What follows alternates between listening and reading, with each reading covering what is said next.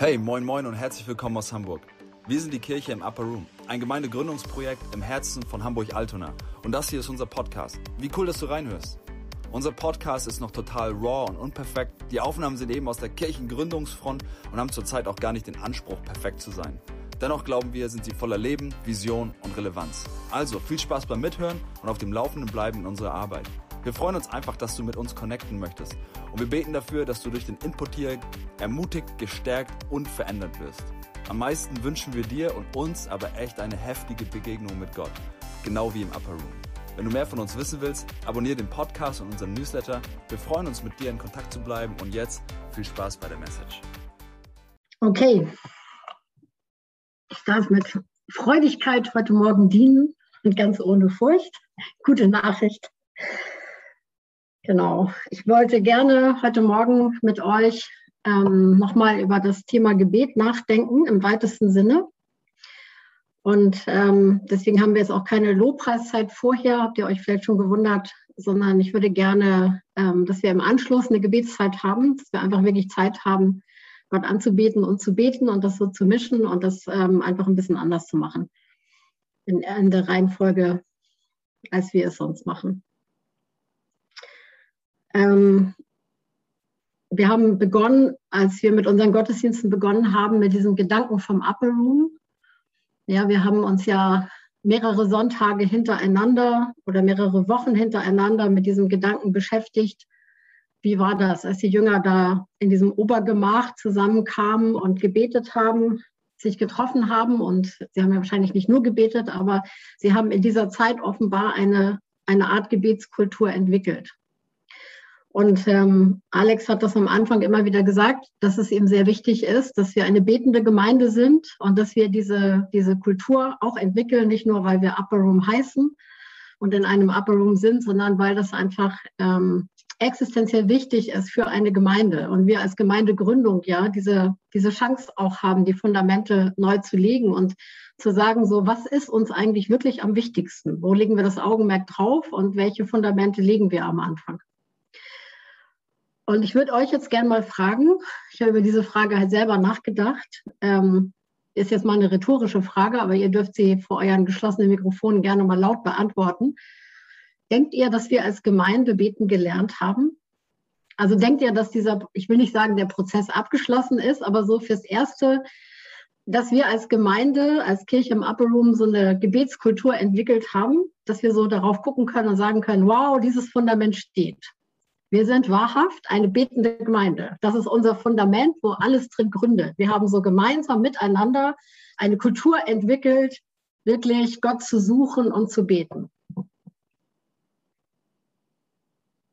Ihr seht alle so still aus. Ich weiß nicht, was eure Antwort ist darauf.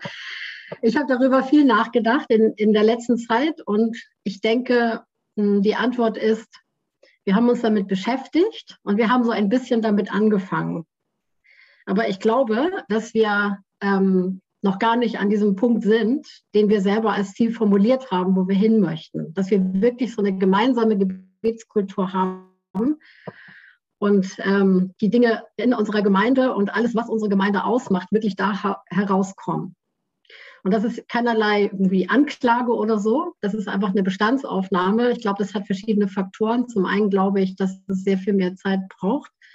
Und zum anderen glaube ich, dass uns auch die Präsenzzeiten bisher wirklich gefehlt haben, weil es einfach viel schwieriger ist. Es ist um Längen schwieriger, weil es einfach komplett anders ist, wenn wir im Zoom zusammenkommen, weil wir uns schlecht, viel schlechter so wahrnehmen können, wenn wir etwas miteinander machen.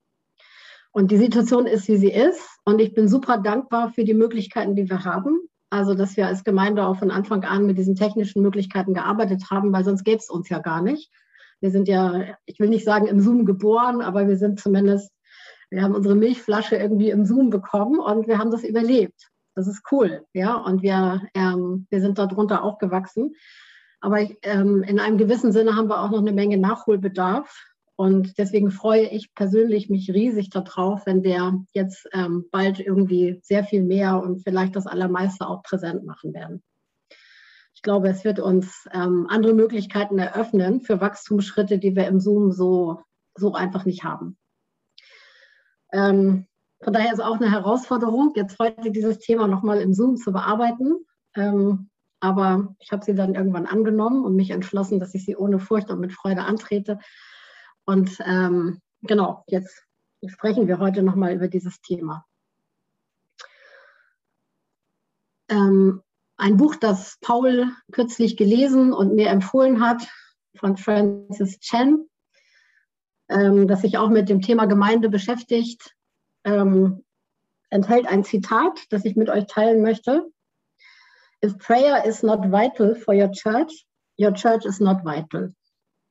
Das klingt wie so ein Fischers Fritze Zungenbrecher und äh, ich finde diesen Satz wirklich gut und im Englischen sehr viel besser als im Deutschen, aber ich will es mal versuchen auf zwei Weisen zu übersetzen. Also einfach mal ganz wörtlich, wenn das Gebet nicht lebendig ist in deiner Gemeinde, in eurer Gemeinde, dann ist deine Gemeinde, eure Gemeinde nicht lebendig.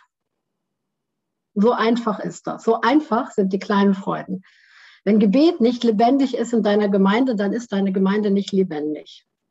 Aber man kann es vielleicht auch noch verschärft so formulieren und sagen, wenn Gebet nicht für alles in deiner Gemeinde, in deinem Gemeindeleben lebensnotwendig ist, Lebensgrundlage ist, aus dem heraus, Lebensquelle, aus dem heraus alles geschieht, dann ist in deiner Gemeinde kein echtes Leben. Und ich glaube, so oder so ist das wahr. Ähm, und ich, weil es wahr ist, glaube ich, dass es extrem wichtig ist, dass wir über diese Thematik auch nachdenken. Nicht nur hin und wieder mal und auch nicht nur am Anfang, sondern dass wir die Grundsteine am Anfang richtig legen und dass wir aber zu diesem Thema auch im Laufe der Zeit immer wieder zurückkommen. Und äh, nicht wenige Gemeindegeschichten schreiben da mh, hm, eine traurige Historie, wenn man dann so zurückblickt. Und auch die Gemeinde, aus der viele von uns kommen, kann genau das über sich sagen. Also wenn wir die Gemeindegeschichte so angucken. Weil diese Gemeinde damals war, neu gegründet, wirklich aus Gebet geboren. Da gab es einen Gebetskreis, einen Männergebetskreis, die über lange Zeit äh, gebetet haben, dass diese Gemeinde entsteht. Und dann war ein Jahr lang, ähm, war nur so Gebetsteamtreffen vor der Gründung der Gemeinde. Und als die Gemeinde dann gegründet wurde, war das erste, eins der ersten Sachen, die aufgebaut wurden, wirklich so eine richtige Gebetsarbeit. Ich will das mal so, mal so betiteln mit diesem, mit diesem Titel. Da gab es den Wächterruf da drin, der ganz lebendig war mit so einem 24-Stunden-Gebet. Aber es gab einfach Gemeindegebet, Gemeindegebet, also Gebetskreise, sowohl in Hauskreisform wie auch in der Gemeinde. Die am Anfang äh, waren diese Treffen ziemlich gut besucht. Und, ähm, und irgendwann war das nie, plötzlich nicht mehr Priorität. Da wurde das nicht mehr von den Leuten, die, die so das Ganze so gründend und leitend in der Hand hatten, betreut, sondern an andere abgetreten. Und dann bröckelte das ganz furchtbar ab. Und dann kamen da immer weniger Leute und alle möglichen Sachen von diesem Gebetsdienst, äh, sag ich mal, brachen weg und wurden nicht repariert oder das wurde nicht, äh, obwohl man das sah und wahrnahm, das wurde nicht so, man hatte halt andere Sachen zu tun. Ja, man musste sich halt auf andere Sachen konzentrieren. Und, ähm, und irgendwie, wenn wir Gebet nicht ernst genug nehmen, wenn wir Gebet nicht, nicht richtig verstehen, ich will das mal so sagen, wenn wir nicht verstehen, was Gebet eigentlich bedeutet und was es für uns bedeutet als Gemeinde für unsere Existenz, dann ist das, wie man so schön im Deutschen sagt, der Tod im Topf. Und das ist ein schleichender Tod. Der Tod im Topf, das ist so, wenn da was vergiftet ist, ja. Das ist so, da kommt so eine Lebensmittelvergiftung auf oder wie auch immer man das jetzt im Bild beschreiben will. Und das durchseucht das Ganze dann langsam. Und dann kommen wir zu etwas hin, was, äh, was äußerlich total gut sein kann. Also es kann lebendige Bereiche in der Gemeinde geben und es kann die Außenansicht der Gemeinde total gut sein und man kann tolle Gottesdienste aufbauen und tolle Dienste und so. Aber wenn das Ganze nicht aus dem Gebet heraus wächst, weil das bedeutet aus der Beziehung und aus der Kraft Gottes heraus, dann ist das sozusagen nicht unterfüttert. Und dann hungert das von innen heraus wieder aus. Und dann, ähm, dann werden diese Dinge entweder nicht lange Bestand haben oder aber zu einer äußeren Hülle werden. Und dann kann man fancy Gottesdienste machen und das kann alles total toll sein und Eventcharakter haben oder egal welchen Charakter. Aber dann ist es so eine äußere Hülle, wo in der, innen drin nicht wirklich Leben ist. Und deswegen, dieser Satz ähm, trifft es einfach gut. Ja, wenn das Gebet in deiner Gemeinde nicht lebendig ist. Lebendig. Also es, das, dieser Satz heißt nicht, Gebet soll vorkommen oder Gebet soll auch wichtig sein oder so, sondern das finde ich deswegen so einen guten, gelungenen Ausdruck, wenn das Gebet nicht lebendig ist, wenn das Gebet nicht lebt, dann lebt deine ganze Gemeinde nicht. Und wenn wir über Leben nachdenken, dann, um das uns richtig vorzustellen, ich glaube, dann macht es immer Sinn, über eine Person nachzudenken. Eine, eine Person, die lebt. Ja, die, die tut auch unvorhergesehene Sachen. Eine Person, die lebt, die ist nicht wie so eine Puppe, die einfach irgendwie einem Programm entspricht, das andere für sie geschrieben haben. Sondern das macht ja gerade Leben aus, dass immer zu etwas Neues entsteht. Dass es pulsiert, dass es fließt dass da spontan etwas geschieht, dass diese Person einen eigenen Willen hat und dass sie plötzlich etwas sagt, womit keiner gerechnet hat. Oder dass sie plötzlich etwas tut oder etwas entgegnet oder so. Leben ist etwas Pulsierendes und damit auch etwas Impulsives. Und wenn Gebet ähm, etwas Berechenbares ist in unserer Gemeinde, ja, oder etwas Statisches, oder etwas, was irgendwie immer gleich ist. Ja, also dann kommt der Paul und macht den Lobpreis oder Manu oder egal wer. Und dann wissen wir schon ganz genau, vielleicht kennt ihr das aus, wir sind ja noch nicht so alt, aber vielleicht kennt ihr das aus anderen Gemeinden. Ich will da jetzt natürlich keine Namen nennen, aber dann kann, konnte man sagen, also wer leitet heute den Lobpreis? Ach so, XYZ. Ja, dann ist ja schon klar, wie es läuft. Ja, dann gibt es erstmal diese Art, der sein Lieblingslied. Dann kommt eine Begrüßung. Bei der Begrüßung fängt er schon an zu weinen, weil er so gerührt ist von dem immer gleichen. Und dann kommt diese Art von Lied und dieser ganze Lobpreis hat auf jeden Fall diesen und jenen Charakter. Und das sind immer seine drei Lieblingslieder, die dann drankommen. Ach so, der macht heute den Lobpreis oder die macht heute den Lobpreis. Ja, dann wird das ja so. Dann wird das ja total, ist das ja total perfektionistisch aufgestylt und auf jeden Fall kommt da Nebel aus der Maschine und ähm, dieses und jenes. Kennt ihr das? Gebet berechenbar. Oder am schlimmsten das, was man sich unter Gemeindegebet, also allein dieses Wort schon, ja, das ist ja für viele, äh, da gehen alle Alarmleuchten an, weil das das Schrecklichste ist, was man sich vom Gemeindeprogramm vorstellen kann, wenn es, um, wenn es zum Gemeindegebet kommt, was man sich, also was man kennt, man weiß, wie es sein wird. Ja, dann wird in der, im Gottesdienst ähm, freigegeben, dass Leute beten dürfen und dann weiß man schon ganz genau, ja, dass diese und jene Person jetzt sofort ihre Stimme erheben wird und in einem anklagenden Ton sagen wird, ach Herr, mach doch, dass die Leitung endlich begreift, dass sie für Israel beten muss. Und obwohl das gar nicht das Thema war. Oder Punkt, Punkt, Punkt. Kennt ihr das? Wir hören bestimmte Begriffe, Gemeindegebet, Gebetsabend oder so. Und dann haben wir sofort so eine feste Vorstellung davon, was das ist. Und die Vorstellung ist nicht unbedingt positiv. Sie ist auf jeden Fall nicht sehr lebendig. Also es ist nicht die Vorstellung von etwas, was wirklich lebt, sondern es ist die Vorstellung von etwas, was eher statisch ist, was eingefahren ist, tot ist, was keine Überraschung bringt, wo nichts Neues drin passiert. Aber Gebet, das ist der Raum der Begegnung zwischen uns und Gott, zwischen seiner Gemeinde und dem lebendigen Gott. Und dieser lebendige Gott will handeln und es, ist eine, es soll zu einer Interaktion kommen zwischen dem lebendigen Gott und seiner na, hoffentlich auch lebendigen Gemeinde. Und wenn Menschen sich begegnen, die alle quicklebendig sind, wenn Personen sich begegnen, die alle quicklebendig sind, dann wird es so sein, dass die Dinge sich irgendwie entwickeln, aber man gar nicht vorhersagen kann, wie es sein wird. Ja, wenn ich in einen Raum hineintrete, wo Gott selbst anwesend ist, und ich bin quicklebendig und Gott ist auch quicklebendig. Ich weiß doch noch nicht vorher, was Gott mir sagen wird. Und ich weiß noch gar nicht, was diese Begegnung mit Gott auslösen wird in mir. Ja, und was es dann in mir hervorbringen wird, was ich dann tun will und in unserem Miteinander, wenn wir gemeinsam Gott begegnen.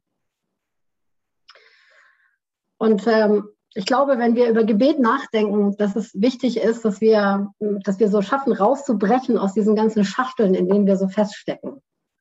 Gebet ist irgendwie einerseits ein Thema, was viele Menschen lieben, weil es, weil es bedeutet, dass es so ein Ort ist, wo ich mit allem, wie ich bin und was ich habe, was mich belastet, was ich brauche und so weiter, zu Gott kommen kann und in diesem Raum, so in diesem Schutzraum, so diesen Ort finde, wo ich Gottes Liebe empfange und wo ich meine Lasten loswerden kann und so weiter. Und das ist positiv besetzt für viele Menschen.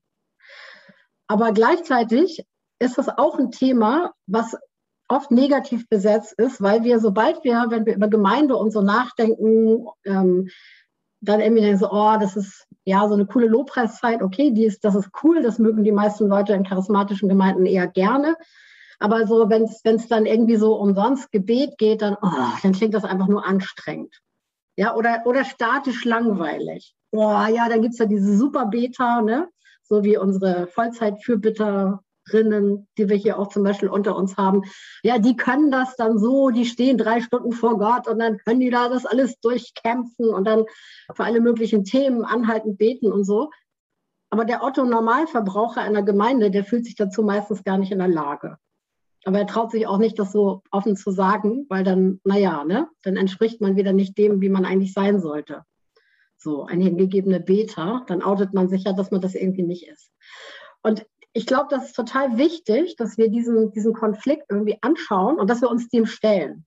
Ja, was, was, wie soll es denn eigentlich wirklich sein? Worum geht es denn? Und wie können wir dahin kommen, dass Gebet für uns als Gemeinde wirklich dieser Raum ist, in dem wir als lebendige Menschen und als lebendige Gemeinde einem lebendigen Gott begegnen. Und dass ein Raum wird, wo diese Begegnung wirklich entsteht aus dem Moment heraus. Und das, was entsteht, entsteht, weil Gott in diesem Raum wirkt, weil Gott sich bewegt. Und ich glaube, es ist sehr wichtig, dass wir als allererstes verstehen, ähm, es geht hier um Gott und wir reden von einem Gott, der von sich sagt, dass er ein lebendiger Gott ist.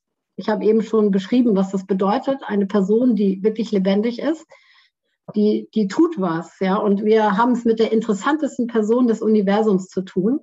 Das ist die Person, die alles erschaffen hat, die intelligenteste Person, die überhaupt existiert.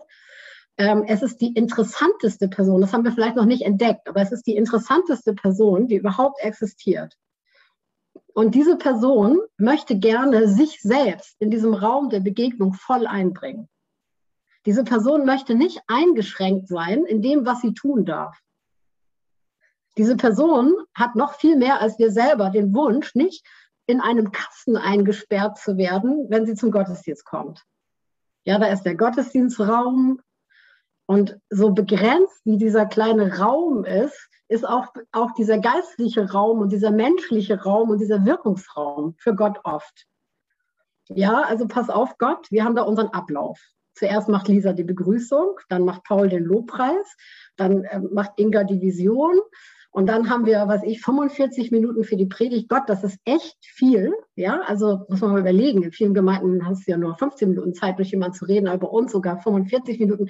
Und dann gibt es vielleicht auch noch einen kurzen Gebetsabschluss. Also ich fantasiere mal. Ich hoffe, ihr versteht, was ich damit sagen will. Ich rede gar nicht wirklich über unsere Gemeinde, sondern über allgemein dieses Problem. Wir kommen zum Gottesdienst und einfach als, als in unseren Gemeinden und ja, irgendwie erwarten wir, dass Gott was tut, aber irgendwie erwarten wir auch nicht wirklich, dass was passiert. Steht ihr, wie ich das meine? Sondern wir erwarten, dass der Gottesdienstablauf so läuft wie immer und hoffentlich nicht langweilig ist und so und hoffentlich uns nicht zu sehr herausfordert, aber hoffentlich auch ein bisschen. Also irgendwie so innerhalb unserer Komfortzone und dann ist gut. Ich muss dann immer an eine Geschichte denken, die Gideon mal erzählt hat aus seiner Kindheit. Äh, ich habe das schon mal erwähnt, aber ich sage das nochmal in, in Kurzform. Da war er noch ein, noch ein Kind ähm, und war in der Gemeinde und dann, als er hatte tierisch Hunger und hat nur irgendwie vom Mittagessen geträumt und es war heiß und als Kind für, für es gab keinen Kindergottesdienst, er fand es langweilig und bla und hoffentlich ist der Gottesdienst bald zu Ende. Und dann sagte der, ähm, sagte der Pastor, statt Amen, sagte er, ähm, ja, ich habe den Eindruck, wir sollen alle hier bleiben, Gott will was tun. Und er dachte als Kind so, oh nein, mein Mittagessen rückt in weite Ferne. Noch mehr das hier aushalten, diese Langeweile und so. Und dann, dann hat die Gemeinde angefangen zu beten. Und ja, also ich habe den Eindruck, Gott will was tun. Ja, toll. Allgemeiner ging es ja gar nicht. Und, ähm, und dann hat die Gemeinde also gebetet und keiner hatte eine Ahnung, was Gott eigentlich tun wollte. Und nach einer Weile hat der Pastor wieder das Mikrofon genommen und gesagt, ähm, ich denke, wir sollen zusammenbleiben und weiter beten, weil Gott will was tun. Und es war immer noch kein Stück konkreter. Und für alle, die irgendwie nach Hause wollten, vor allem die Kinder, war es eine Tortur. Und das Ganze dauerte eine ganze Weile an. Und um die Geschichte kurz zu machen, irgendwann plötzlich rannte eine alte Frau nach vorne, die taubstumm geboren war. Und nahm das Mikrofon und fing an, ins Mikrofon hinein Gott zu preisen mit Worten. Und sie konnte plötzlich hören und sprechen. Also Ihr müsst euch das vorstellen, das war jetzt nicht, äh, also es war eine Frau, die niemals sprechen gelernt hatte. Ja, die war taubstumm geboren und die war schon alt. Aber sie hat total klar gesprochen und hat ins Mikrofon rein, Halleluja, Jesus hat mich geheilt und ich kann reden und so und, äh, und hören und alles. Und das war total krass. Das war auch eben nicht nur in dem Moment, also sie war geheilt und das war wirklich total spektakulär. Und die, diese Geschichte ist für mich so ein gutes Beispiel, dass es reell passiert, das ist schon ganz lange her. Aber ich frage mich das oft äh, in unseren Gottesdiensten, was erleben wir eigentlich? Also ich habe überhaupt nichts dagegen, dass wir auch für unseren Schnupfen beten oder gegen oder, oder dies und jenes und so. Aber ähm, die Frage ist, ist unser Gottesdienst, also dieser, dieser Moment, wo wir als Gemeinde zusammenkommen, ist das der Ort, in dem Jesus sich bewegen kann, indem der lebendige Gott das tun kann, was er gerade tun möchte. Und das sind vielleicht Dinge, von denen wir überhaupt keine Ahnung haben, wo wir gar keine Peilung haben, ja, was er für diesen Gottesdienst jetzt vielleicht geplant hat. Und wenn wir dann kommen, also natürlich müssen wir irgendwie unseren Gottesdienst vorbereiten, das ist überhaupt nichts dagegen. Ja, also ich denke, das müssen wir immer tun, unseren Gottesdienst ordentlich vorbereiten und so. Aber die Frage ist mehr, wie ist die Erwartung und der Raum in unseren Herzen? Weil dann kann Gott jede Vorbereitung zur Seite schieben oder jede Vorbereitung auch benutzen. Ja, dann wird das alles das fördern, dass Gott sich bewegen kann. Aber die Frage ist, bewegt sich Gott? Und erwarten wir das wirklich, dass Gott sich bewegt? Was auch immer das ist, was er gerade tun will. Und ich glaube persönlich, äh, bin überzeugt davon, äh, dass das mit Gebet ganz eng verbunden ist. Weil Gebet ist eben das, was diesen Raum der Begegnung mit Gott schafft. Und Gebet ist eben nicht, ich komme mit einer Liste und da ist ein bestimmtes Programm und das muss ich jetzt abarbeiten und das wird mir jetzt hier vorgegeben oder irgendwie sowas, sondern Gebet ist in allererster Linie, wie wir immer so schön sagen, Kommunikation mit Gott. Es ist diesen Raum aufzusuchen, diesen geistlichen Raum, ja, aufzusuchen in unserem Inneren, zu sagen, Gott, ich will dir begegnen. Ich will überhaupt sehen, wer du bist. Ich will, ich, ich, ich will überhaupt mehr davon erkennen können, wer du bist. Und ich möchte wissen, was du gerne tun möchtest. Was hast du denn heute zu sagen? Was, was ist es denn, wo du dich heute bewegen willst? Was sind denn deine Pläne heute? Was ist das, was du auf dem Herzen hast? Und ich glaube, wenn wir von lebendiger Gemeinde reden oder von lebendigem Gebet, dann ist das damit gemeint. Dann geht es nicht darum, dass wir möglichst viele Stunden irgendwelche Gebetsanliegen abbeten oder so geht auch nicht darum, dass wir das schaffen, 24-Stunden-Lobpreis aufzurichten. Obwohl das eine wie das andere total gut ist, ja, und ein, ein Teil dessen sein kann, dass Gott da zum Zuge kommt. Sondern es geht in allererster Linie, das geht um dieses Innere, darum, dass wir wirklich verstehen, dass das Gebet der Raum der Begegnung mit Gott ist und wir uns aufmachen, Gott wirklich zu begegnen. Wir können in, in einer Gebetszeit sitzen. Wir, wir können sogar eine Gebetszeit leiten. Ja, das spielt keine Rolle. Wir können lautstark mitmachen oder irgendwas. Aber das kann so sein, dass es mit Begegnung mit Gott überhaupt nichts zu tun hat. Kennt ihr das? Man kann eine Stunde lang beten oder auch zwei, ohne mit Gott geredet zu haben. Kennt ihr das? Ohne überhaupt richtig wahrzunehmen, was man da eigentlich tut. Ja, das, das, heißt nicht, dass man das nicht ernst nimmt oder ernst meint. Ich kann für alle möglichen Dinge beten und ich kann Lobpreis aussprechen und so. Aber es kann sein, dass mein Herz die Begegnung mit diesem lebendigen Gott gar nicht sucht. Es gibt so ein, so ein Lied, äh, eins dieser, ich glaube, Jesus Culture Lobpreislieder, irgendwann, äh, wo, wo es irgendwie so, so sinngemäß drin heißt, ich, ich will nicht über dich reden, Gott, ja, auch in meinem Lobpreis. Also ich will nicht, ich will mit meinen Liedern nicht über dich reden, als, als seist du gar nicht im Raum. Und, und genauso ist das manchmal. Ja, dann können wir alles Mögliche über Jesus sagen und über Gott und zu ihm hin und so weiter. Aber das ist, als wenn er gar nicht anwesend ist. Und wenn man sich das mal so kurz vorstellt, ich mache das manchmal, ich halte mich manchmal selber an während des Lobpreises und sage mir, ob mir eigentlich bewusst ist, dass Jesus jetzt unmittelbar vor mir steht. Und frage mich selber, ob ich jetzt gerade so mit ihm rede, als würde er unmittelbar vor mir stehen, weil das Ding ist, er steht nämlich unmittelbar vor mir. Und die Frage ist, ob ich es eigentlich gemerkt habe. Und rede ich dann eigentlich genauso? Also stellt euch mal vor, Du fängst, du fängst an mit Lobpreis und plötzlich, du machst deine Augen wieder auf, siehst du Jesus wirklich. Also mit deinen leiblichen Augen, du kannst ihn wirklich sehen. Was würde das verändern in dem Moment? Ich glaube, in den allermeisten Momenten, für die allermeisten von uns, würde es das Allermeiste verändern.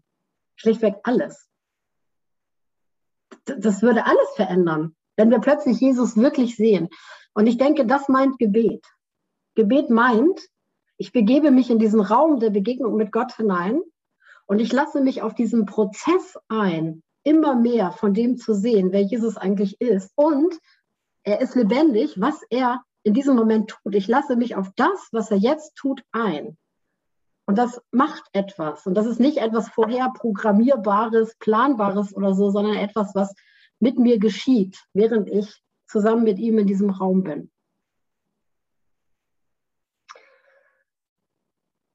Ich habe viele Jahre lang immer gebetet.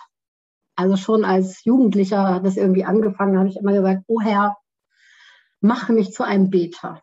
Bitte mach mich zu einem Beter, mach mich zu einem Anbeter. Und das ging über viele Jahre. Das ist ja auch kein schlechtes Ziel. Äh, grundsätzlich ist das ja ein gutes Ziel.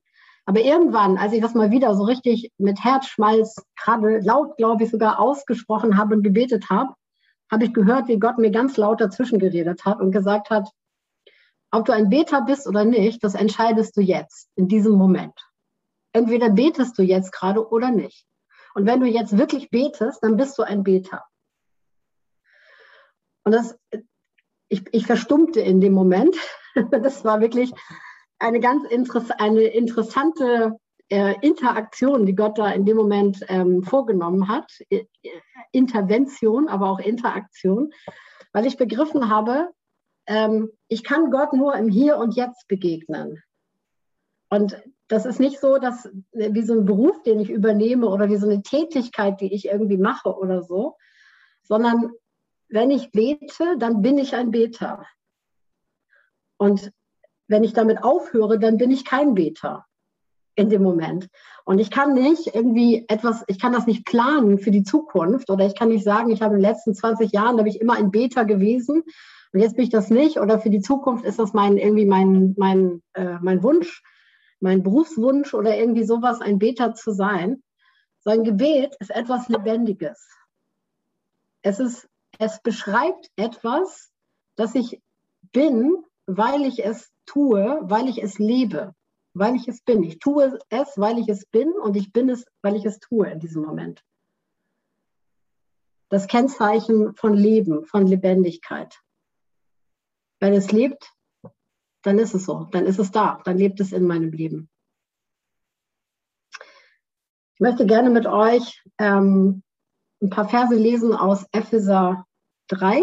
Nati hat das schon in den Chat gepackt. Und ich lese das ähm, mal aus der Übersetzung vor, die im Chat steht. Das ist eine, eine moderne, durch die neue Bibel heute Übersetzung, die ähm, modern ist, aber dennoch die entscheidenden Punkte einigermaßen wörtlich auf den Punkt bringt. Paulus betet für die Gemeinde in Ephesus. Deshalb kniee ich mich hin vor den Vater, vor dem Vater, von dem alle Wesenheiten im Himmel und auf der Erde ihren Namen bekamen. Er möge euch nach dem Reichtum seiner Herrlichkeit mit Kraft beschenken, dass ihr durch seinen Geist innerlich stark werdet, dass Christus durch den Glauben in euren Herzen wohnt und ihr in seiner Liebe fest eingewurzelt und gegründet seid, damit ihr zusammen mit allen, die von Gott geheiligt sind, imstande seid, das ganze Ausmaß zu erfassen, seine Breite, Länge, Höhe und Tiefe. Und zu erkennen, was alle Erkenntnis übersteigt, die unermessliche Liebe, die Christus zu uns hat. So werdet ihr bis zur ganzen Fülle Gottes erfüllt werden. Dem, der so unendlich viel mehr tun kann, als wir erbitten oder erdenken und der mit seiner Kraft in uns wirkt. Ihm gebührt die Ehre in der Gemeinde und in Christus Jesus von Generation zu Generation in alle Ewigkeit. Amen. Ich möchte gerne zwei Punkte dabei anschauen, also herausgreifen aus diesem Text. Die stehen da so ungefähr in der Mitte. Ähm, Paulus sagt, wir sollen durch den Geist Gottes innerlich stark werden. Und dann sagt er, damit ihr zusammen mit allen, die von Gott geheiligt sind, imstande seid, das ganze Ausmaß zu erfassen, seine Breite, Länge, Höhe und Tiefe und zu erkennen, was alle Erkenntnis übersteigt, die unermessliche Liebe, die Christus zu, zu, zu uns hat. Wir sollen das ganze Ausmaß erfassen, die Länge und Breite und Höhe und Tiefe. Ja, das ist äh, etwas, was wir erkennen sollen. Aber dann gibt es noch etwas, das übersteigt jede Erkenntnis. Also wir sollen das ganze Ausmaß erfassen, schon alles. Und über das alles gibt es dann doch noch etwas, das noch höher ist als dieses alles, das etwas, das diese Erkenntnis noch übersteigt. Und das ist die Liebe Gottes. Die Liebe, die Gott zu uns hat durch Jesus Christus und die unser Leben auch erfüllen soll und unser Leben auch prägen soll. Und ähm, ich habe in der Vorbereitung, ich habe mich mit dem ganzen Epheserbrief beschäftigt und ich bin von Hotten zu Totten gekommen. Also weil dieser, dieser Epheserbrief ist einfach ein etwas total Faszinierendes, ja. Ist ein faszinierendes Werk von Paulus. Ähm, und ich will mal so ganz, ähm, ganz im Überblick sagen, wir lesen den Epheserbrief ja meistens als einzelne Christen. Und wir beziehen diese ganzen Sachen, die da drin stehen, auf uns als einzelne Christen. Das ist auch nicht verboten, das ist auch nicht falsch. Aber der Brief ist von Paulus geschrieben worden an eine Gemeinde. Genau genommen an mehrere. Es wurde in verschiedenen Gemeinden gelesen, aber er hat das geschrieben an die Gemeinde in Ephesus. Und er sagt auch an keiner Stelle du, du, du, sondern er sagt immer ihr. Ihr sollt. Und das meint nicht nur viele Dukes, also viele einzelne Menschen, viele Individuen, die nun mal alle gerade zusammen angesprochen werden, weil Paulus überfordert war, sie alle einzeln anzusprechen, sondern es hat etwas damit zu tun, dass Paulus die Gemeinde sieht als das Ziel, nicht den Einzelnen da drin. Und sagt, als Gemeinde gilt das für euch. Alles das, was, was Gott ähm, hier sagt, ähm, das gilt für die Gemeinde als Gruppe. Das gilt für die Gemeinde, die zusammenkommt. Und weil sie zusammenkommt, das hat auch immer etwas mit Zusammenkommen zu tun, ähm, ein, ein Raum schafft, in dem Gott wirklich sich bewegen kann. Dieser Raum der Begegnung in der Gemeinde, der ist einfach nochmal, ich will das mal so menschlich ausdrücken, um ein Vielfaches größer als der Raum der Begegnung, den Gott in dem einzelnen Menschen vorfindet. Und er erklärt in den ersten Kapiteln, ähm, worum es eigentlich überhaupt geht. Und er macht da so eine Abhandlung in zwei, in zwei Anläufen, sage ich mal so, in den ersten Kapiteln.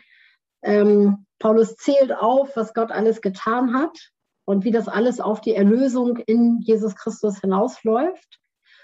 Und dann sagt er etwas ganz Steiles ähm, im dritten Kapitel vor diesem, es kommt direkt vor diesem Text, den ich jetzt gelesen habe, in 3 Vers 10 dass das Ziel des Ganzen ist, dass Gott ähm, jetzt durch die Gemeinde, also in diesem Zeitalter, in dem wir leben, durch die Gemeinde seine ganze Weisheit der Welt gegenüber kundtut. Vor der sichtbaren und der unsichtbaren Welt zeigt Gott seine ganze Weisheit, seine ganz, seinen ganzen Plan durch die Gemeinde. Ähm, also diese Predigt geht jetzt nicht um Gemeinde, also ich will an diesem Punkt nicht festhängen bleiben. Das ist ein ganz faszinierendes Thema, sich da rein zu vertiefen. Aber ich glaube, dass unser Bild von Gemeinde, das wir haben, ganz stark prägt und mitbestimmt, wie unser Gebet, äh, unser Bild von Gebet und Gebet in der Gemeinde auch ist. Und deswegen will ich das nur ganz kurz gefasst so sagen. Ähm, Paul Billheimer hat in, in seinem Buch, das so als Klassiker bekannt ist, äh, für den Thron bestimmt, äh, eine Aussage gemacht, die ich ganz steil finde. Er sagt, warum hat Gott eigentlich die Welt geschaffen? Also warum ist die Menschheit eigentlich überhaupt geschaffen worden? So in dem Wissen, dass der Sündenfall kommen wird und so weiter und dann der ganze komplizierte Plan, die Menschheit wieder zu erlösen und so. Und er beantwortet die Frage so und er sagt, Gott hat vor aller Zeit beschlossen, dass er für seinen Sohn eine Braut haben möchte. Er möchte seinem Sohn eine Braut schenken. Und um diese Braut hervorzubringen, von der er eine ganz bestimmte Vorstellung hatte, schafft er die Welt schafft er die Menschheit und lässt er die gesamte Menschheitsgeschichte ablaufen, so wie sie ist, mit dem Sündenfall und mit der Erlösung und mit dem Herausrufen der Gemeinde und so weiter. Und alles, was geschieht, die ganze Geschichte dieser Welt, geschieht nur, damit am Ende die Braut für seinen Sohn dasteht. Und das ist nicht einfach nur eine geschaffene Person, sondern es ist eine Gruppe von Menschen, die nur aus Gnade gerettet worden ist und freiwillig aus Glauben hineingetreten ist und herausgerufen ist aus dem Rest und von Gott zubereitet wird, damit sein Sohn am Ende diese, diese Braut hat ähm, und mit ihr sich vereinen kann. Ich weiß nicht, wie euch das geht. Ich finde das eine total steile These. Ich glaube aber, sie ist richtig. Ja, aber zu sagen, so die ganze Weltgeschichte ja, alles, was so läuft. Wir machen die Nachrichten an und wir sehen alles Mögliche, was passiert, Gutes und vor allen Dingen auch ganz viel Schreckliches. Das alles passiert, weil Gott das eine Ziel hat, dass am Ende seine Braut dastehen soll, als die, als die geeignete, einzige geeignete Person, ja, für sein, als Braut für seinen Sohn. Und das ist ungefähr das, was Paulus auch ähm, in Epheser 3 sagt. Ähm, ganz lange Zeit war das ein Geheimnis. Die alten Propheten haben angekündigt, dass Gott seinen Rettungsplan hat und so, aber keiner hatte eine genaue Vorstellung, wie, wie das eigentlich passieren sollte. Ja, irgendwie so eine vage Vorstellung, da wird ein Messias kommen, ein Erretter, der irgendwie das Sündenproblem für die Welt lösen wird. Und Paulus sagt, das war die ganzen Zeitalter über verborgen, es war ein Geheimnis. Und die Propheten haben was vorhergesagt, aber sie haben nicht klar sehen können. Ja, und sie haben sich gewünscht zu erkennen, worauf das hinausläuft. Und dann aber in Jesus, dann plötzlich offenbart Gott dieses Geheimnis. Ja, Jesus bringt die Erlösung. Es ist eine Errettung durch Gnade für die ganze Welt. Es steht dieses Angebot. Und, und jetzt kommt's, daraus entsteht die Gemeinde. Gott ruft die Gemeinde heraus oder er nimmt diese einzelnen erlösten Menschen die er herausgeklaubt hat aus der Sünde und aus Satans Griff und aus dem Staub und aus ihren ganzen Problemen und ihrer Verlorenheit. Und er nimmt sie und er rettet sie und er befreit sie und er, er versetzt sie geistlich in, in den Himmel und er setzt sie zusammen und sagt, das ist meine Gemeinde. Und durch diese Gemeinde werde ich der ganzen Welt zeigen, was Weisheit Gottes eigentlich bedeutet. Durch diese Gemeinde zeige ich mich als Gott dieser Welt gegenüber. Das klingt jetzt sehr fromm und sehr steil, obwohl das nichts Neues ist. Aber Paulus führt das so aus und dann sagt er diesen Text, dieses Gebet, was wir jetzt gerade gelesen haben. Deshalb, deshalb, darauf bezieht sich das, deshalb beuge ich meine Knie vor dem Vater und bete um Folgendes, Doppelpunkt. Und dann sind das ja verschiedene Punkte.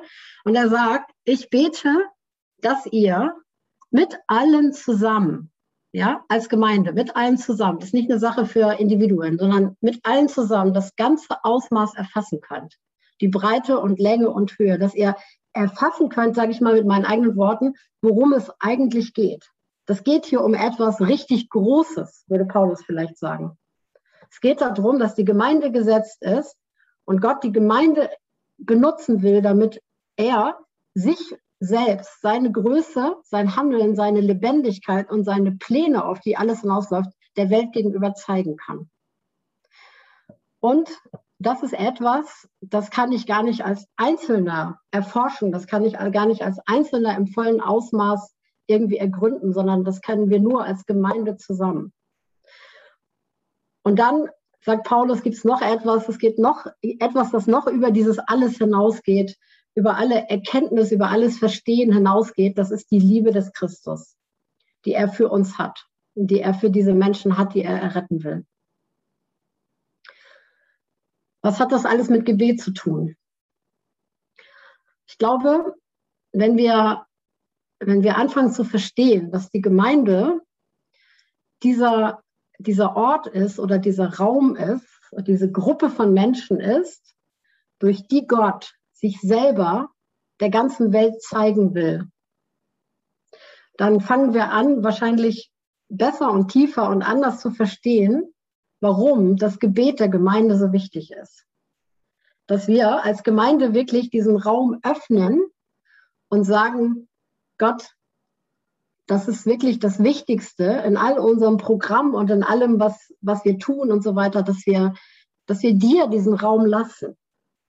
Dass wir dir begegnen und dass wir, dass wir, ähm, dass wir mehr von dir einfach verstehen. Dass wir mehr verstehen von dem, wer du bist und mehr verstehen von dem, was du tun willst. Und dass wir dir den Raum wirklich geben, diese lebendige Person, dieser lebendige Gott zu sein, der tun darf, weil er diesen Raum auch bekommt bei uns, was er tun möchte. Und der nicht von uns eingeschränkt und behindert wird, nicht durch Programm, nicht durch einfach begrenzte Vorstellungen, die wir haben, sondern ähm, dass, wir, dass wir hineintreten, dass wir uns als Gemeinde auch so verstehen, als ein Ort, ne? das meint nicht den äußeren Ort, sondern wir als Gemeinde sind der Ort, dass wir uns verstehen als ein Ort, ähm, in denen wir selber hineintreten können und nachher später andere Leute mitnehmen, die mit in diesen Raum hineintreten können, wo sie dir, wo wir dir begegnen. Und dann wir dir den Raum geben, dass du reden und tun kannst, was du möchtest.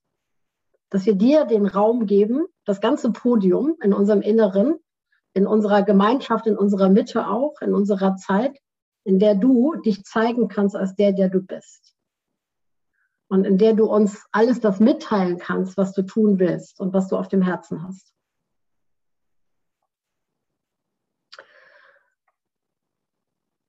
Ich habe in den letzten Tagen, ähm, also im Zuge der Vorbereitung dieser Predigt, ganz viel über meine eigene Geschichte mit Gebet nachgedacht. Und ähm, dachte, das ja so wie manche andere Sachen im, äh, in unserem Christenleben auch, dass es immer so Abteilungen gibt, die sehr fromm sind oder fromm klingen oder sein können.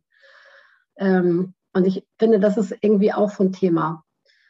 Also Gebet, ähm, wie viele andere Sachen auch, das können wir eigentlich ganz schwer aus uns selbst heraus machen. Natürlich, ich kann mich hinsetzen und ich kann sagen, ja, ich will jetzt beten und beten ist wichtig für, für mein eigenes christliches Leben wichtig. Also von daher, ich sollte morgens meine stille Zeit machen und jetzt sollte ich mich hinsetzen und meine ganze Disziplin zusammennehmen, ja, damit ich jetzt auf jeden Fall irgendwie morgens oder abends oder so meine Zeit hatte, wo ich gebetet habe. Und sehr schnell kommen wir dann in diesen Bereich hinein, wo wir Dinge einfach aus, aus Pflichtgefühl oder wie Inga vorhin das gesagt hat, und andere sagen, auch aus Leistungsdenken heraus, ja, oder aus so einem Druck heraus Dinge tun. Und wahrscheinlich gibt es niemanden, der dieses Problem nicht kennt, auf die eine oder andere Art und Weise. Ja, eigentlich sollte ich doch. Und dann habe ich ein schlechtes Gewissen, wenn ich nicht tue oder so. Aber bei Begegnung mit Gott, bei Beziehung mit einer Person leben, geht es ja nicht darum, dass ich irgendwie Dinge statisch abarbeite, um kein schlechtes Gewissen zu haben. Sondern Beziehung lebt eben genau von diesem, von dieser Beziehung, von diesem Lebendigen, von diesem, was im Fluss ist und was sich einfach entwickelt. Und, ähm, und wenn ich so zurückgucke, ähm, ich bin ja schon fast fromm geboren, also meine Geschichte mit Gott ist schon ziemlich lang. Und ich bin durch ganz verschiedene Phasen auch im Leben gegangen. Ähm, aber eins kann ich sicherlich über mein Leben sagen, trotz aller Strukturen, die, äh, die ich ähm, mir auch, auch in Bezug auf Gebet gegeben habe, was auch sinnvoll ist und war, ähm, gehöre ich ganz sicher zu den Leuten, die nicht die typischen Beter sind. Da gibt es andere Leute, auch auf diesem Bildschirm, die ich da angucken könnte, wo ich sagen würde, so, okay, ja, das sind vielleicht die typischen Beter oder so. Ich bin das nicht. Ich bin so ein, ich weiß nicht, wie gut ihr mich kennt, ich bin so ein richtiger Unruhebolzen. Ja, und mir fällt das ganz schwer, ähm, lange konzentriert, also mich, mich, äh, an einen Fleck zu setzen und dann da einfach nur konzentriert zu sitzen und zum Beispiel beim Gebet dann konzentriert dran zu bleiben, sondern ich bin so ein Typ, ähm, ich kann immer zu aufspringen und rumrennen. Ja, dann fällt mir irgendwas ein oder so oder dann, dann da kommen da irgendwie tausend Sachen, die, die mich bewegen oder so. Und das schafft oft eine ganz große Unruhe, auch wenn ich alleine hier zu Hause sitze und beten will. Und über viele Jahre lang habe ich immer gedacht, das ist etwas, das muss ich bekämpfen mit Disziplin. Ja, so haben meine Eltern mir das beigebracht. Und ich muss das lernen, mit Disziplin mich hinzusetzen und mit Disziplin jetzt alle Gedanken auszuschalten, die irgendwie Unruhe reinbringen und die mich ablenken wollen und so. Und obwohl da was Wahres dran ist, weil das ist sehr hilfreich, wenn man sich darunter disziplinieren kann und bestimmte Dinge auch mal, also denen dann auch sagen kann, so ihr bleibt jetzt mal draußen, habe ich aber im Laufe der Jahre begriffen, dass es Gott nicht darum geht. Es geht ihm eben nicht darum, dass ich mich hinsetze und meine stille Zeit mache, entsprechend dem Heftchen der Anleitung vom Bibellesebund, wo drin steht, jetzt bete dafür, jetzt danke Gott dafür, jetzt lies diesen Vers und dann danke Gott nochmal hierfür und dann was weiß ich, also dass es nicht darum geht, eine Liste abzuarbeiten, sondern es geht eben darum, eine lebendige Beziehung zu leben. So wie wir das mit anderen Personen auch leben, nur dass diese Person ungleich wichtiger ist in unserem Leben. Und ähm, das ist die gute Nachricht. Vielleicht geht es ja dem einen oder anderen von euch auch so. Dass ihr sagt so, oh, das, äh, ich habe das Gefühl, da gibt es so eine so eine Vorstellung davon, wie Gebet sein muss. Und ich habe das Gefühl, alle erfüllen diese Vorstellung, nur ich passe da irgendwie nicht rein. Also falls jemand von euch das denkt, dann gute Nachricht, ähm, die ich mitteilen möchte in dieser Predigt heute Morgen auch. Äh, bei Gott gibt es diese Vorstellung nicht. Sondern Gottes Vorstellung ist die, dass Gott mit uns in Beziehung treten möchte und dass Gott diese Beziehung mit uns lebendig gestalten möchte. Und deswegen, so unterschiedlich wie wir in unseren Persönlichkeiten sind, so, so unterschiedlich wird, wird auch die Gestaltung unserer Gebetszeiten zwischen uns und Gott sein. Und diese Unterschiedlichkeit darf genauso, darf und soll und muss genauso in unser Gemeindegebet, in unser gemeinsames Gebet auch einfließen. Da darf es nicht dann darum gehen, dass wir eine statische Vorstellung entwickeln als Gemeinde und dann müssen alle dieser Vorstellung genügen, wie die Dinge zu laufen haben, sondern es geht darum, dass wir diese lebendige Beziehung mit Gott leben und dass wir das lernen, auch als Gruppe, ähm, das miteinander zu tun. Und dieser Epheser-Vers, dieser Vers 18, wir sollen imstande sein, zusammen mit allen Gläubigen in der Gemeinde, dieses ganze Ausmaß dessen, was Gott ist und was er tut, zu erfassen. Das sagt ja sehr deutlich, dass dieses Ausmaß dessen, wer Gott ist und was er tun will, dass wir das nicht als Einzelne erfassen können. Und das gibt dem Gemeindegebet eine unglaubliche Wichtigkeit. Ich will es andersrum sagen, es gibt bestimmte Dinge in der Begegnung mit Gott, die werden wir nur in der Gemeinde erleben können. Jesus zog sich oft zurück zum Gebet. Ähm, wir brauchen diese, diese diese Ruhezonen oder diese Zeiten, wo wir mit Gott wirklich im Rückzug sind, wo wir ihm ganz alleine begegnen. Aber Jesus hat ganz viel in der Gruppe und öffentlich gebetet, denn sonst wüssten wir gar nicht, was er gebetet hat. Aber es war so, dass seine Jünger dabei waren, dass seine Jünger das mitbekommen haben. Und ich glaube, dass das etwas ist, was wir als Gemeinde heutzutage kaum kennen. Nicht wirklich. Also, weil dann kommen wir immer ganz schnell in diese statisch durchgeplante rein aber dass wir als Gruppe zusammen sind und dass wir aus unserer frischen Begegnung mit Jesus heraus, aus unserer persönlichen Beziehung mit Jesus heraus beten, aber einander dabei hören, uns einander dabei mitbekommen, das schafft einen Raum der Begegnung mit Gott als Gemeinde, als Gruppe, in der wir Dinge von Gott in einer anderen Dimension erfassen können, die wir als Einzelne niemals erfassen würden. Könnt ihr mir folgen, wie ich das meine? Und ich glaube, dass das eine ganz große Herausforderung ist und etwas, was ich in Gemeinden in Deutschland bisher kaum erlebt habe. Ich weiß nicht, wie euch das geht. Weil wir kommen immer sehr mit Programmen und innerhalb dieses Programms ist vielleicht Raum, wo wir Gott begegnen können, auch persönlich, aber dann ist das meistens so persönlich, dass andere das nicht mehr mitbekommen. Ja, dann ähm, weiß ich, die Musik spielt weiter und dann kann jeder irgendwie selber beten oder während des Lobpreises, jeder kann irgendwie ja sich selber Gott gegenüber ausformulieren. Aber dann höre ich nicht, was mein Nachbar sagt. Ich kriege das nicht mit. Ich, ich kann an seiner Beziehung zu Gott gar nicht teilhaben. Das kann ich nur bei den drei Leuten, die von der Bühne übers Mikrofon sich laut äußern und vom Rest kriege ich das nicht richtig mit. Aber ich glaube, dass genau da drin ein Punkt liegt, ein, ein, eine Verheißung liegt und etwas ganz Spannendes, wozu ich uns als Gemeinde ermutigen möchte, dass wir uns aufmachen und dass wir das wirklich wagen zu erforschen. Uns hineinzubegeben in diesen Raum der Begegnung mit Gott, wo wir als Einzelne ganz persönlich Gott begegnen, aber das auf eine Weise tun, wo wir einander daran teilhaben lassen. Also wo andere das wo wir voneinander mitbekommen, wie wir Gott begegnen, weil das genau das mit sich bringt, dass wir dann das ganze Ausmaß erfassen können, dass wir mehr von dem erfassen können, was Gott hat für uns, als wenn wir nur als Einzelne beten.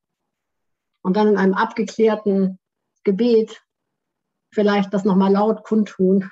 Also, ja, ich glaube, ihr wisst, wie ich das meine. Und ich glaube, dass es einerseits eine große Herausforderung ist und andererseits ähm, aber ein, ein großes Geschenk. Und ich will jetzt ähm, gar nicht mehr lange darüber reden. Ich will schließen nur mit einem Gedanken dazu.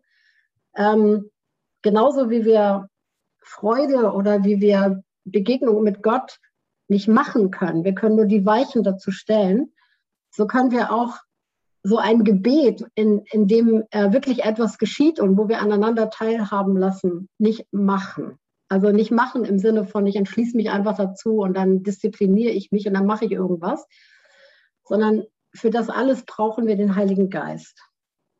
Und ähm, kein Wunder, dass wenn wir die Geschichte anschauen in der Apostelgeschichte, dass in dieser Phase, wo die Jünger zusammenkamen, im Upper Room sich immer getroffen haben und angefangen haben, so eine Gebetskultur miteinander zu entwickeln, dass das nächste Ereignis dann war, dass der Heilige Geist kam.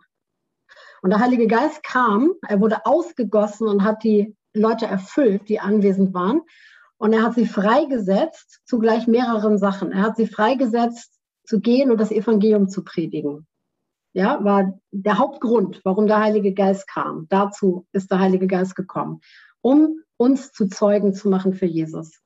Aber er hat auch, und das ist etwas Wesentliches, nicht, was wir nicht übersehen sollten, er hat auch die Menschen freigesetzt, ähm, zu beten. Er hat sie freigesetzt, prophetisch zu reden. Er hat sie freigesetzt, in anderen Sprachen zu reden. Er hat sie freigesetzt, anzubeten. Er hat die, die Unfreiheit der einzelnen Menschen berührt und hat sie verwandelt in Freiheit. In Freiheit Dinge einfach zu tun. Ja, also nicht, oh, ich ist so in meinem Herzen, ich habe den Herrn Jesus lieb und ähm, aber ich kann das nicht so rauslassen, sondern es war das genaue Gegenteil davon. Es ist alles verschwunden an Angst und an Unfreiheit, was die Leute irgendwie hatten, und es hat die Menschen freigesetzt, diese Dinge mit vollem Herzen einfach zu tun und das einfach rauszulassen. Und manchmal ähm, denke ich so, ja, vielleicht ist das ein bisschen auch die deutsche Kultur, dass wir so ein bisschen verklemmt sind und zugeknöpft und so.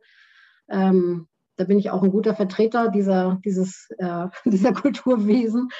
Äh, aber ich glaube, dass es mit unserer Kultur nicht so viel zu tun hat letzten Endes, sondern ich glaube, dass es ganz viel zu tun hat damit, ob wir uns dafür öffnen, dass der Heilige Geist uns erfüllen kann. Und dass der Heilige Geist uns herausholt aus unseren Unfreiheiten und dass er uns herausholt aus, aus diesem Ja und ich und mein Jesus und wir sind genug und ich muss jetzt irgendwie so, das muss ich irgendwie schützen und das geht die anderen alle nichts an oder so. Ähm, es braucht den Heiligen Geist, dass er uns herausholt aus dieser Unfähigkeit, wirklich beten zu können und Jesus sehen zu können. Es braucht den Heiligen Geist, damit wir in der Lage sind, überhaupt zu sagen, ich trete hinein in diesen Raum der Begegnung mit Gott. Und es braucht den Heiligen Geist, damit er unsere Augen öffnet, damit wir mehr von Jesus sehen. Und wenn wir versuchen, Gebet zu nehmen, dieses Thema Gebet, und aus unserer menschlichen Kraft heraus jetzt eine Gebetskultur zu entwickeln in unserer Gemeinde, Leute, ich möchte mich gerne gleich am Anfang verabschieden davon. Ja, ich habe da gar keine Lust drauf. Ich weiß nicht, wie euch das geht. Wo wir dann mit Disziplin und mit unserer Kultur und mit unserem Vermögen und mit unserer Erfahrung und so das Ganze bauen. Und damit sind wir wirklich auf dem Holzweg. Was wir brauchen, ist die Erfüllung mit dem Heiligen Geist, wir brauchen sie als Einzelne und wir brauchen sie als ganze Gruppe. Und das ist das, was wir in der Apostelgeschichte sehen. Und wir brauchen sie nicht nur einmal. Die Frage ist nicht, bist du mit dem Heiligen Geist getauft? Sehen wir das jetzt mit der Pfingsttheologie oder mit irgendeiner anderen? Wisst ihr was? Das ist wurscht. Also irgendwann erleben wir die Erfüllung mit dem Heiligen Geist das erste Mal. Und in Pfingstkreisen nennen wir das Geistestaufe. Und dann irgendwann fängt es mal an. Irgendwann, es braucht natürlich ein erstes Mal, wenn weitere Male folgen sollen. Aber die Apostelgeschichte konzentriert sich nicht auf dieses erste Mal, sondern sie beschreibt dieses erste Mal sehr spektakulär und dann beschreibt sie einfach so hintereinander weg. Und dann wurden sie erfüllt und die gleichen wurden wieder erfüllt, dann wurden andere erfüllt, dann wurden die wieder erfüllt, dann wurden die nochmal erfüllt und dann haben die sich alle gemischt, dann wurden die wieder erfüllt und dann wurden die erfüllt und die erfüllt und dann wurden sie wieder alle erfüllt und so weiter. Also wir brauchen die Erfüllung mit dem Heiligen Geist. Und ähm, wenn wir an den Punkt kommen, wo wir merken, wir, wir, das können wir aus uns heraus nicht machen, was immer es ist, dann heißt das, wir brauchen die Erfüllung mit dem Heiligen Geist. Als Gemeinde, als Gruppe und als Einzelne da drin. Und wenn dann die Frage ist, irgendwie, hm, wenn ich das jetzt sage, ich brauche mehr Heiligen Geist, dann halten die anderen mich für nicht fromm oder dann denken sie vielleicht, dass ich nicht Geist getauft bin oder so. Leute, alle diese Gedanken, die sollten wir echt in die Tonne treten. Die, die sollten in unserer Gemeinde überhaupt gar nicht, von vornherein gar nicht erst was zu suchen haben. Wir brauchen den Heiligen Geist, weil ohne den Heiligen Geist können wir gar nicht beten. Ja, wir können in diese Dimension gar nicht ähm, kommen, die Gott sich für Gebet vorstellt. Und wir dürfen nicht da stehen und sagen, jetzt wir müssen jetzt irgendwas machen ja, um dieser Vorstellung für Gebet zu genügen, sondern ähm, wir dürfen einfach kommen und sagen, Jesus, bitte füll uns mit deinem Geist. Und dann nimm uns mit in diesen Raum der Begegnung mit dir und bring du das einfach in uns hervor. Amen. Wir hoffen, du hast eine gute Zeit mit uns gehabt. Danke, dass du dabei warst. Bisher hat die Kirche im Upper Room noch keine öffentlichen Gottesdienste. Wir halten dich auf dem Laufenden, sobald sich das ändert. Wenn du in dieser Phase mit uns Kontakt aufnehmen willst, schreib uns gerne eine E-Mail an kirche im Upper Room in einem Wort at gmail.com oder antworte auf unseren Newsletter. Wir freuen uns total von dir zu hören. Hey und jetzt sei gesegnet für das, was als nächstes für dich kommt heute. Denk dran, der Herr ist für dich, er liebt dich und er ist dir zugewandt. Bis zum nächsten Mal.